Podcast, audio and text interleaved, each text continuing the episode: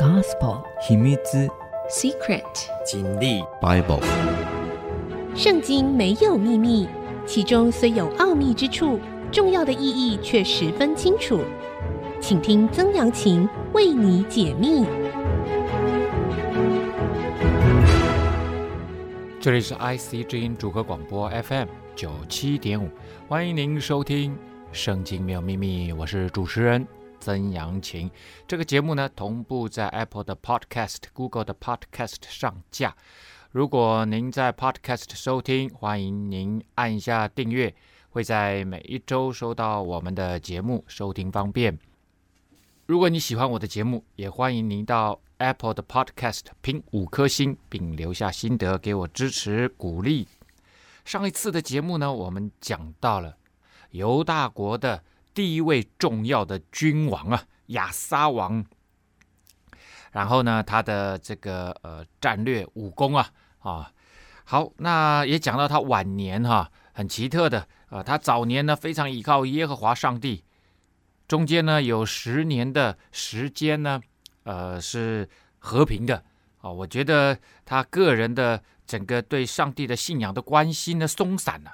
以至于他在后来跟北国以色列王巴沙之间的斗争啊，他选择去祈求北国更北的亚兰王啊，就是今天叙利亚哈，叙利亚这块地方的亚兰王，他的这个呃便哈达的帮忙啊，来把这个入侵以色列的啊北国的北部，以至于呢巴沙王没有办法继续经营，就在。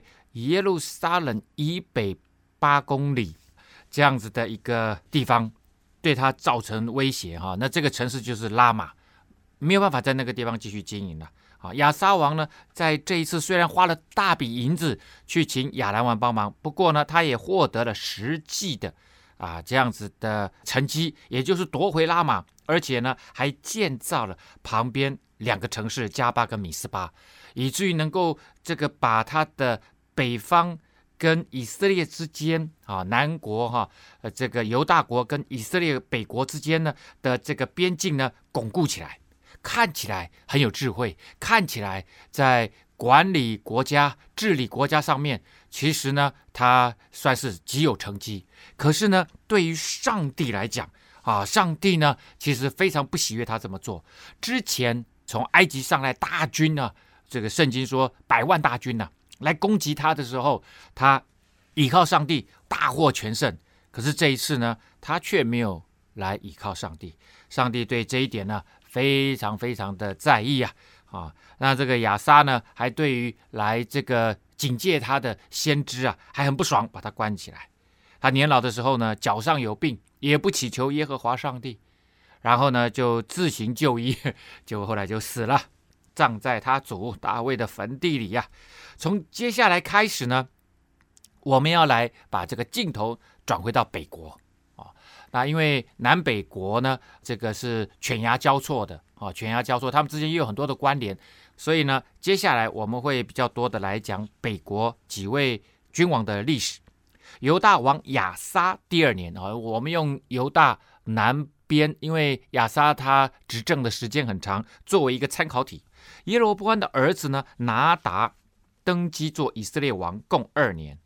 拿达行耶和华眼中看为恶的事，行他父亲所行的，犯他父亲使以色列人陷在罪里的那罪啊，也就是拜假神偶像了啊，拜假神偶像，然后不依靠上帝，然后呢，呃，整个宗教制度呢完全变乱掉。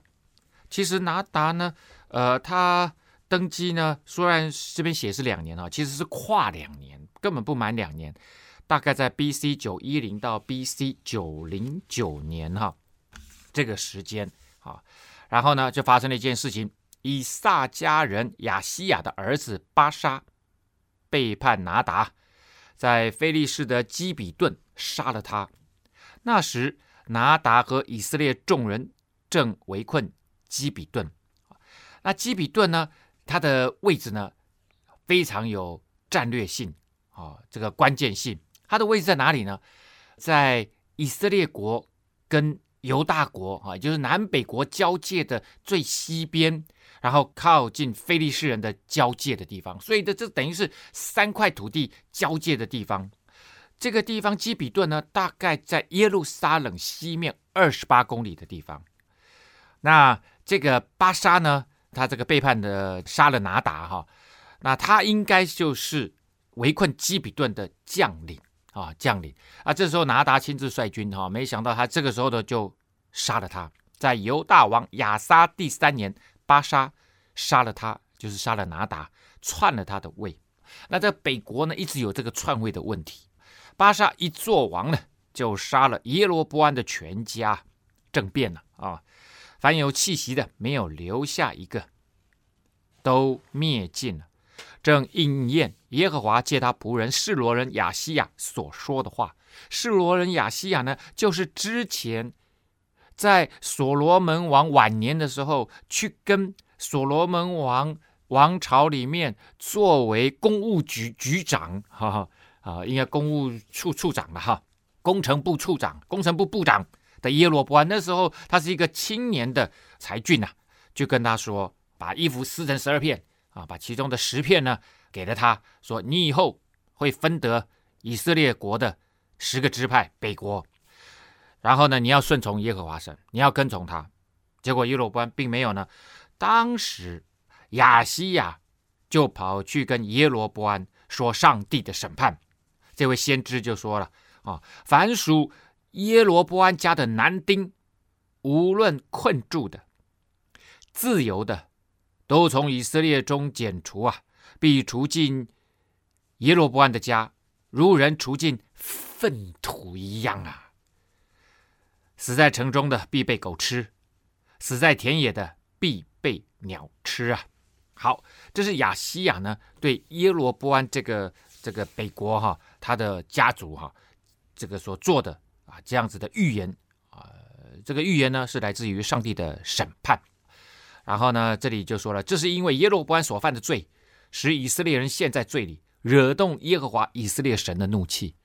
而之前我们也说过，这个所罗门王呢，他自己去拜假神偶像，他并没有带领全国陷入这个罪。可是耶罗波安他在北国。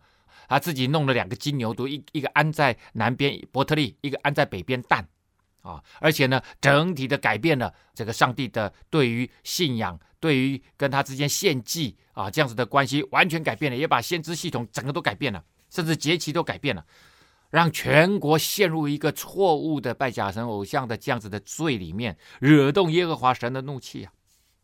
所以这里呢，神呢借着巴沙的手对他们全家族。进行了剿灭，啊，这是从这个属灵的观点来看，这是上帝所降下来的这样子的审判。可是呢，这从人的观点，从世俗的观点来看，这个彻底除掉后患了。而后来的王呢，篡位的王杀掉前王所有的家族的里面的男丁啊，这个就是残忍的政治现实一般常态嘛。在中国的历史也是这样啊。在以色列的历史也是这样，其实，在全世界的这种篡位的君王的历史，大致都是这样。为什么呢？因为害怕他的后代长大了以后，因为他的身份的敏感跟特殊，他很可能在号召保皇党起来嘛，旧的保皇党起来嘛，那这个来复仇啊。那时候我老了怎么办呢？所以一般来讲，政治的常态就是除灭前王的所有的家族里面的男丁啊。可是呢，大卫王他没有这样子哦。大卫王在接位的时候，他对于前王扫罗的后代，他拒绝这样子做啊。这个可以明白，从信仰的角度可以明白，大卫这个人对上帝很有信心，因为他知道，他相信他的王权来自于上帝。当他接位以后，就没有任何人可以夺走啊。前王的遗族根本奈何不了他，他很有信心呐、啊。而且他也愿意恩待前王的这个后代，啊，特别是他的这个好朋友扫罗的儿子，好朋友约拿单，啊，他他是好友，而且还照顾他的儿子，所以就可以看出大卫王这个人呢，啊，从这个世俗的角度来看，有情有义，啊，而且呢，这个心算是仁慈的，然后呢，从这个属灵的角度来看，从信仰的角度来看，他对于上帝有极强大的信心呢，极强大的信心。好，我们节目呢到这个地方啊，我们先休息一下，稍后再回到节目的现场。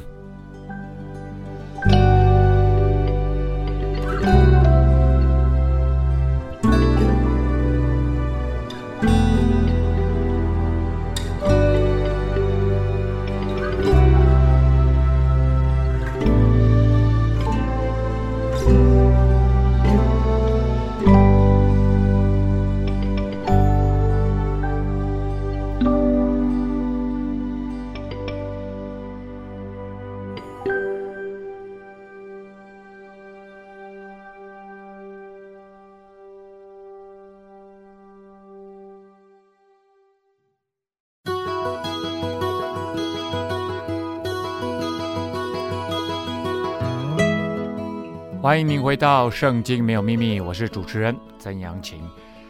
刚刚讲到了巴沙王篡位，北国的拿达第二位君王啊，就位还不到两年呢，就被巴沙王给篡位了。他手底下的一位大将亚撒和以色列王北国的王啊巴沙在世的日子，常常征战。上一次的节目呢，就讲到了巴沙呢，他。往南到了南部呢，来经营拉玛这个城市哈啊，拉玛呢在建筑了很多战术的防御工事，甚至呃这个逼近了耶路撒冷只有八公里，对于亚撒王造成非常大的威胁，常常征战呐、啊。犹大王亚撒第三年，亚西亚的儿子巴沙在德沙登基，做以色列众人的王，共二十四年。好，德沙呢？这个城市哈是耶罗波安王哈早期他的住处之一，应该就是在巴沙王开始哈，他是北国的第三位君王，成为北国的首都啊。一般来说呢，他现在应该是法尔阿遗址这样子的考古出来哈。这个地方呢高度适中，水源呢非常的可靠，有两道水泉供给给。法尔阿干河了哈，这个那处于这个呃经商的道道路上面的战略位置，很容易呢就可以到达亚当城旁的约旦河渡口。亚当渡口在哪里呢？如果我们把加利利海、约旦河一直流到死海，那这一条约旦河呢，如果我们把它切成五段，啊，那靠近死海的那个五分之二的啊那个点，大概那个点呢就是亚当渡口。那这个亚当渡口呢？啊，最有名的就是约书亚带领以色列进埃及啊，不进这个迦南地。对不起，进迦南地第一个要攻的城就是耶利哥城。那在这一个要进耶利哥城之前呢，啊，他们呢祭司啊啊利未人呢抬着约柜呢就踏进了约旦河，然后呢，呃，水呢就从亚当城啊，就是这个地方，水呢就止住了啊，就止住了。那个时候是泛滥的时候，结果水居然止住了，就是在亚当。那德沙呢？其实呃，到亚当城呢，非常非常的近啊，大概二十公里，顶多顶多啊。后来呢，其实后来北国最重要的呃这个首都呢，一直啊这个后来延续到最后呢，其实是撒玛利亚。撒玛利亚呢，离德沙非常的近啊，非常的近，就在德沙的啊这个西南角啊，西南角。后来亚哈王在这个地方这个建城啊，撒玛利亚城。好，那这个德沙呢，考古出来哈，看到了城门和防御的设施啊，都是在中铜器时代啊重建过，遍布城中的新住宅，因为因为他要在这个地方变成他的首都，所以可以看得出来，这个城中心的新的住宅其实是有中央计划的痕迹，也就是呢，君王在这里重新的。整治，有一个这个从化区啊，啊，示撒之前入侵迦南地来打犹大国的时候，示撒呢是在罗波安，就是南国的第一位君王的时候，埃及王法老示撒，他带领这个大军呢、入侵迦南地，啊，这个不仅打到南国，全地都被打遍了，而且还一直挺进到北国。那其实呢，当时他。攻打了好几个大城市，其中就提到了德沙这个城市，所以显见哈，得撒它在当时就已经非常重要了。只是他到这个时候，巴沙王的时候呢，他开始成为北国的首都啊。好，那他做了二十四年呢，这个人呢也行耶和华眼中看为恶的事啊。其实你会发现哈，在只要提到北国的君王啊，从第一位到最后一位都是这句话。上帝不厌其详的讲这句话，就说我怎么跟你讲，我怎么跟你立约，你怎么都不听呢？啊，他们就是要这样讲，所以在以色列的历史里面写下来，就是这些君王都是行耶和华眼中看为恶的事啊。那上帝的眼光这么重要吗？其实上帝就是要讲，不管你是南国，不管你是北国，你的王权都来自于耶和华上帝。所以到了新约讲说，全世界的执政掌权其实都是上帝允许的，上帝设立的。行耶罗波安所行的道，犯他使以色列人陷在罪里的那罪。好，那他犯罪了，上帝呢都会给人机会认罪悔改的。所以耶和华的话就临到哈拿尼的儿子耶户来责备巴沙，说：“耶户啊，啊，这时候耶户成为传达上帝话语的人。所以耶户在这个时候扮演的角色就是先知的角色，传达上帝话语的就是先知。所以先知最主要的。”啊，不是预言，而是传达上帝的话。我既从尘埃中提拔你，这是耶户对巴沙君王说的话，立你做我民以色列的君。你尽行耶罗波安所行的道，使我民以色列陷在罪里，惹我发怒。我必除尽你和你的家，使你的家像尼巴的儿子耶罗波安的家一样。凡属巴沙的人。死在城中的必被狗吃啊，死在田野的必被空中的鸟吃啊。好，那这一段话跟之前亚西亚对于耶罗波安全家族的预言是一模一样。所以呢，这里我们可以看到，上帝不止和南国立约，也和北国立约；不止和耶罗波安立约，也和接续下来的巴沙王立约。所以，上帝是与人立约的上帝，他跟你立约，如果你愿意守这个约，上帝也会守他的约，他就会大大的祝福你啊！那这个我我们看哈，刚刚上一节的节目也重新重复了一次，亚西亚对耶罗波安家里面的审判，就说呢，死在城中的必被狗吃啊，死在田野的必被鸟吃啊，跟这边完全一模一样。那这件事情到底有多么严重呢？啊，那我们来看一个有趣的档案哈，文学档案啊，《吉加莫斯史诗》啊，啊，这个《吉加莫斯史诗》呢，《Gilgamesh》啊，《Gilgamesh Epic of Gilgamesh》啊，《Gilgamesh》呢是巴比伦第一王朝中非常著名的文学作品啊，那被保留在亚述帝国的呃巴尼拔图书馆出土的泥板上面。算是早期比较早期的苏美神话以及传说哈，那算是一篇苏美的文学作品，而且呢，这篇文学作品超越了常人的这个作品哈，那总共分为十二卷，它其实是泥板哈，应该是应该十二板块哈，那主要的成书的时期应该是在主前两千年，也就是离今天大概是四千年前的作品，四千年前的作品，那。Gilgamesh Epic 主要呢是描述 Gilgamesh 跟他的好朋友 Enkidu 两个人之间的一个历险啊。那 Enkidu 死后以后呢，Gilgamesh 他渡过死亡之海，希望能够找到拥有生命树的 Utnapishtim 啊，反正无所谓了，反正就是跟生命树有关的啊，这个东西来重新救助 Enkidu 可以活过来。大概就是这样的一个故事了哈。好，那这里面我主要是要讲哈，《Gilgamesh》这部史诗，他这个已经死掉的这个朋友 Enkidu 恩基杜啊，他从阴间呐冥界归回的时候，就告诉了 Gilgamesh，就说了：死而不葬的人不能安息啊，死而没有亲人在世的人只能吃。丢在街上的食物啊，你死了，你你就变成乞食之人。为什么？因为没有亲人来祭祀给你提供食物。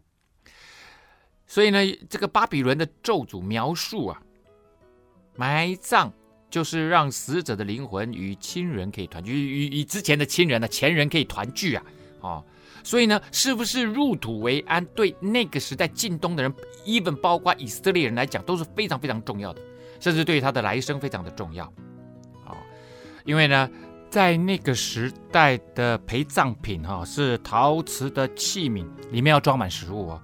可以看得出来吗？所以，因为如果你入土为安，你的后代的亲人啊、帮你装满了食物，你就不会去街上乞食啊，而且还会放一些珠宝，据说是有辟邪作用的啦。有时候还要加上一些工具和私人用品哈。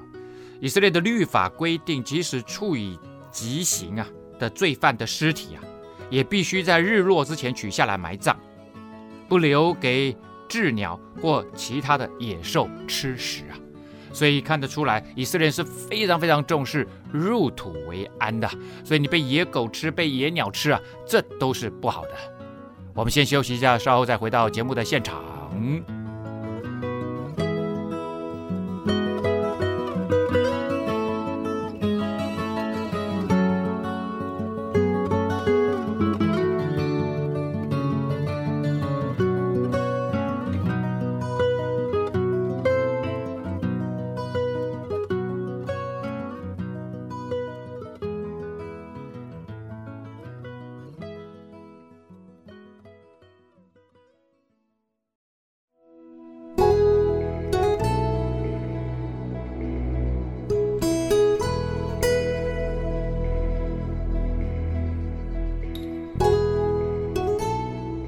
欢迎您回到《圣经没有秘密》，我是主持人曾阳晴。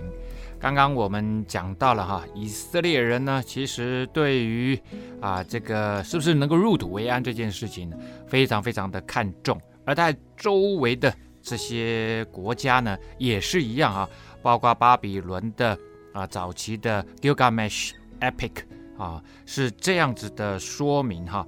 那亚述帝国呢，也是一样，刚刚那是四千年前的作品哈。那主前一千年呢，这也就是三千年前的作品。亚述帝国也有记录显示，反映这种对死尸的态度。哈，亚述帝国的巴尼帕王哈，为了惩罚反对者的方法呢，就是把他们的尸首丢在街上，四处拖拉。这个尸体呢，被食腐动物吃掉，就不能够埋葬了。这被算为是最不荣誉的一种刑罚哈。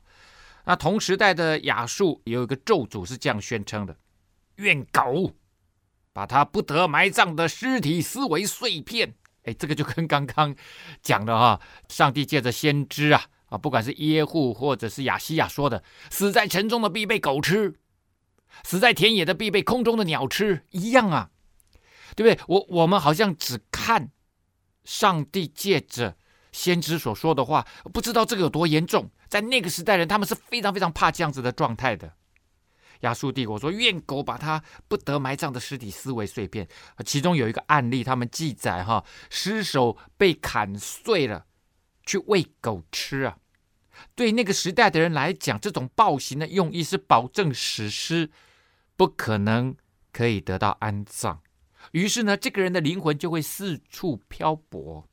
不能享受来生的安息呀、啊！其实，在埃及也有曝尸荒野的这样子的一个习惯，所以可以看出来，在近东地区呢，这是一个对于人死的时候最大的惩罚啊，最可怕的死法就对了哈。这也就让我们不禁想到。之前我们讲过，在大卫王年间呢，在大卫王的这个呃历史里面呢，啊，我们主要是在撒母耳记上下。那在撒母耳记最后的时候，有一个附录写到了几件大卫王执政年间呢所发生的一些事情。其中一件事情就是大卫王他执政年间发生过饥荒，一连三年呢。那这个饥荒呢，其实大。部分都是跟旱灾有关系哈。如果去年的雨季大概是十月开始，如果没有下雨，第二年大概就会啊这个五谷不丰收啊啊收成会不好，就会发生旱灾。那一连三年，一个国家的储粮通常是有限的，对于民间用粮呢，呃，能够储存到三年就已经算很不错了。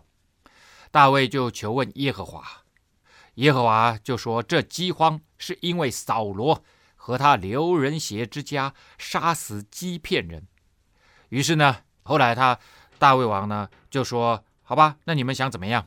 就去问基遍人，因为扫罗之前他无缘无故杀死基遍人，所以这时候呢说：“基遍人，你们想怎么做啊？让我们能够止住这个饥荒吧！”啊，上帝借着这个饥荒在说话了啊。然后呢，基遍人就说：“你把扫罗家的后代七个男人交出来，我们就让这件事情告一个段落，啊，做一个到段落。好了，那大这个大卫王呢，呃，除了啊他的好朋友约拿单的后代没有交出来以外，他就交了这个扫罗的后代交了七个人出来，交在基遍人的手中啊。基遍人就把他们在耶和华的面前悬挂在山上，这七人就一。”同死亡，那死了呢？不把他们埋葬，把他悬挂在山上是什么意思呢？就让鸟吃啊，就是我们刚刚讲的，在田野的必被空中的鸟吃啊。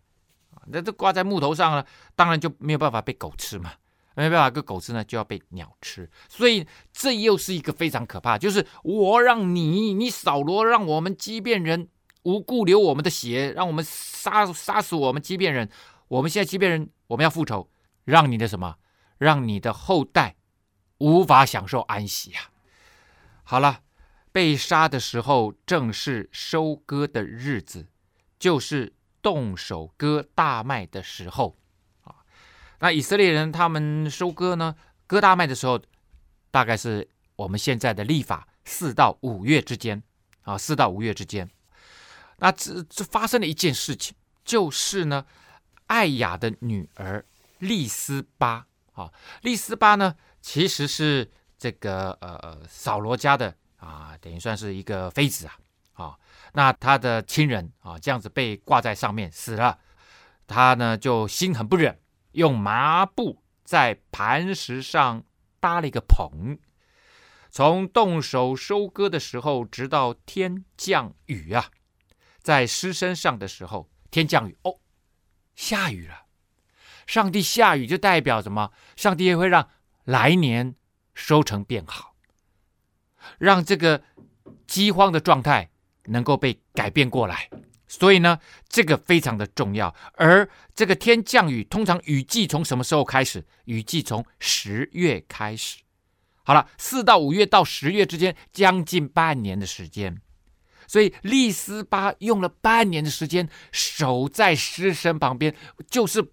为了不让什么，不让野鸟来吃啊，不让其他的野兽来吃这个尸尸首啊，日间不容空中的雀鸟落在尸身上，夜间不让田野的走兽前来糟践糟蹋它、哦，所以可以可以看得出来，哇，这个利斯巴对于扫罗的家族的后代，对于他们尸首的这个保护到这个程度啊，守了半年，其实腐烂也腐烂的差不多了。不过呢，最后还是怎么样？还是把这七个人的尸首拿下来，就让他们安葬了，就让他安。这七个人的尸首已经被处死了嘛，已经死了嘛，哦，啊死了呢，只是基遍人的用意是让他们无法啊这个全尸入葬，让他们被吃被雀鸟吃了。结果没想到有人在保护利斯巴，在保护这些尸首，所以保护这些尸首其实都是这个这样子，对于呃入土为安啊，对于能够跟祖先葬在一起，对于能够享受来世。这个思想其实是根深蒂固的，更深的。这也就是让我们重新再回来看上帝对于啊，不管是巴沙或者是耶罗波安他们家族的这个审判：死在城中的必被狗吃，死在田野的必被空中的鸟吃，多么的严重啊！多么的严重啊！好了，那巴沙其余的事情，凡他所行的和他的勇力啊，都写在以色列诸王记上啊。诸王记就是那那个时候的历史啊。巴沙与他列祖同睡啊，这时候死亡都说是睡，因为上帝的意思是，当你在世间睡了，你就在我那里活了啊。那活了呢？如果你是顺服上帝的律法，顺服上帝的旨意，跟随上帝，好好的做你的君王，好好的成为一个上帝的子民啊，好好的成为一个基督信仰的子民，那么你就会到他那里天堂里面。与神同在美好的永生里面。如果你不是顺从他，就像巴沙一样，把全国的人民都带到的错误的信仰里面，惹耶和华神发怒的话，那么你睡了以后会从哪里醒过来？哦，会从那个地狱的火里面醒过来哦，其实这个就进入了永远的可怕的啊那样子的状态当中。耶和华的话临到哈拿尼的儿子先知耶户，责备巴沙和他的全家。刚刚那一段来自于上帝的审判，是上帝透过耶户说出来的。原因就是因为巴沙行耶和华眼中看为恶的一切事，以他手所做的惹耶和华神发怒，像耶罗波安的家一样。又因为他杀了耶罗波安的全家，你说，哎，那个不是上帝要他作为他审判的工具吗？啊，怎么现在又因为这样子，上帝要责备他？啊，上帝当然知道谁有这个心智。啊，巴沙呢，原先就是一个想要篡位的人、篡夺的人，所以上帝用了他作为。这个杀耶罗波安全家，可是呢，你你本来就就很想要呃这个篡位，很想要篡弑耶罗波安他们家，所以呢，上帝其实也会把这个罪跟你来算。好，我们先休息一下，稍后再回到节目的现场。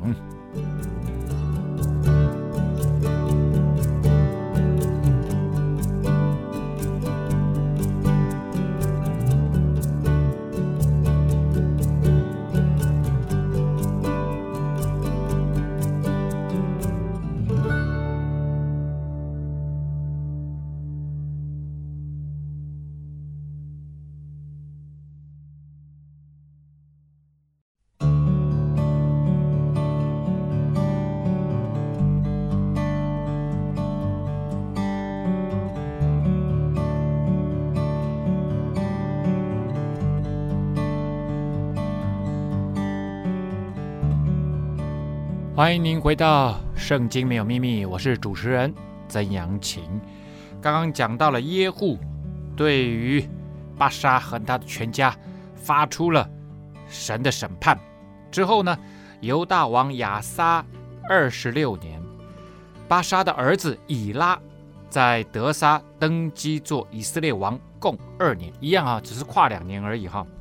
结果呢，有管理他一半战车的臣子辛利背叛了他。当他在德撒加宰亚杂家里面喝醉的时候，辛利就进去杀了他，篡了他的位。这是犹大王亚撒第二十七年的事情。所以呢，以拉呢执政也不过就是亚撒二十六年到二十七年之间，跨两年呐、好，那这个说家宰呢？呃，听起来好像呃是他们家的一个总管，其实并不是哈，他比较像是行政总管、总理啦，哦，行政院长，其实算是一个宰相哈，蛮蛮重要的位置的。那家里面喝醉，你看看都跑到这个行政院长家里面喝醉，这个就没有人君之相啊。然后呢，管理他一半战车的臣子辛利，其实就是管理他一半军力啊。那这个时候呢，他有一半的军队驻扎在首都德沙。这是为了对抗南方的犹大啊，犹大国啊，啊，另外一半的军力呢，呃，其实是驻扎在米吉多为他的根据地啊，因为那是北方重要的战场。好了，那他就这样子，喝醉酒就被就被杀掉了啊，辛利。所以你你想哈，辛利一定是处心积虑的就想要篡位。那为什么会他处心积虑就想要篡位呢？因为以拉的爸爸啊，这个巴沙就是篡位来的啊。所以呢，辛利一定是串通了这个宰相亚杂，在他喝醉的时候进去，啪啦就把他干掉了。好了，辛利一坐王位呢，就杀了巴沙的全家，连他的亲属朋友也没有留下另外任何一个男丁啊，一样的，跟之前巴沙做的事情完全一模一样。为什么呢？因为任何在这个家族里面，不管是巴沙或以拉哈，留下来的男人，在道义上。他有责任，必须血债血还的报仇，哦，所以呢，一般来讲，篡位的人一定会把前王家族里面所有的男人全部都铲除啊，呃，这是政治上的常态嘛。我们刚刚已经说了，辛利呢就这样灭绝了巴沙的全家，正如耶和华借先知耶户责备巴沙的话，上帝说了，他就一定会成就啊。这是因为巴沙和他儿子以拉的一切罪，就是他们使以色列人陷在罪里的那罪，以虚无的神惹耶和华以色列神的怒气啊。这个虚无很很很有意思啊，虚无原文的翻译应该就是蒸汽呼吸。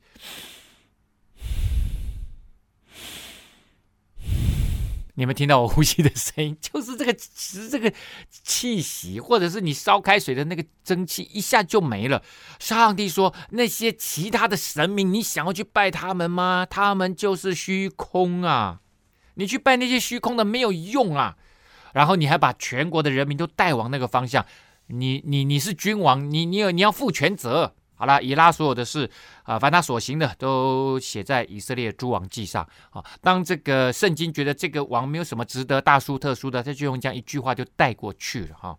好，犹大王亚撒二十七年，新历在德沙做王七日。哦，你没有听错，就是七天，只做了七天的王。那时民正安营围攻非利士的基比顿。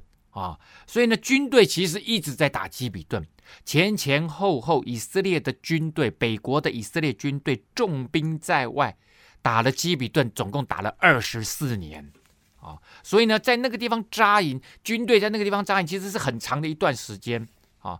那在那个地方，当然主主要就是要跟这个非利士人斗争嘛。以色列这个全国之前在大卫王，后来到了所罗门王的时期，非利士。王是臣属于所罗门王的，可是所罗门王死以后呢，就脱离了以色列的这个辖制，重新又统治独立回去了啊，独立回去了。好，那这个民在营中听说新立就背叛了，哇，又杀了王，故此以色列众人当日在营中就立了元帅暗利做以色列王。这个以色列民其实就以色列军队啦。讲明白了，那这个案例是军头啊，哦，他是军头，他是元帅啊，所以呢，军队这时候就支持，表明支持这个案例做以色列的王。你你去把那个新力给赶掉，新力是个什么东西呀？啊，意思就是这样子的意思的哈。好，那当然军队支持，对于案例做王这件事情是大有帮助的哈，极有力量。可是通常一般来说，我们之前也不常看到，就军队会表明立场。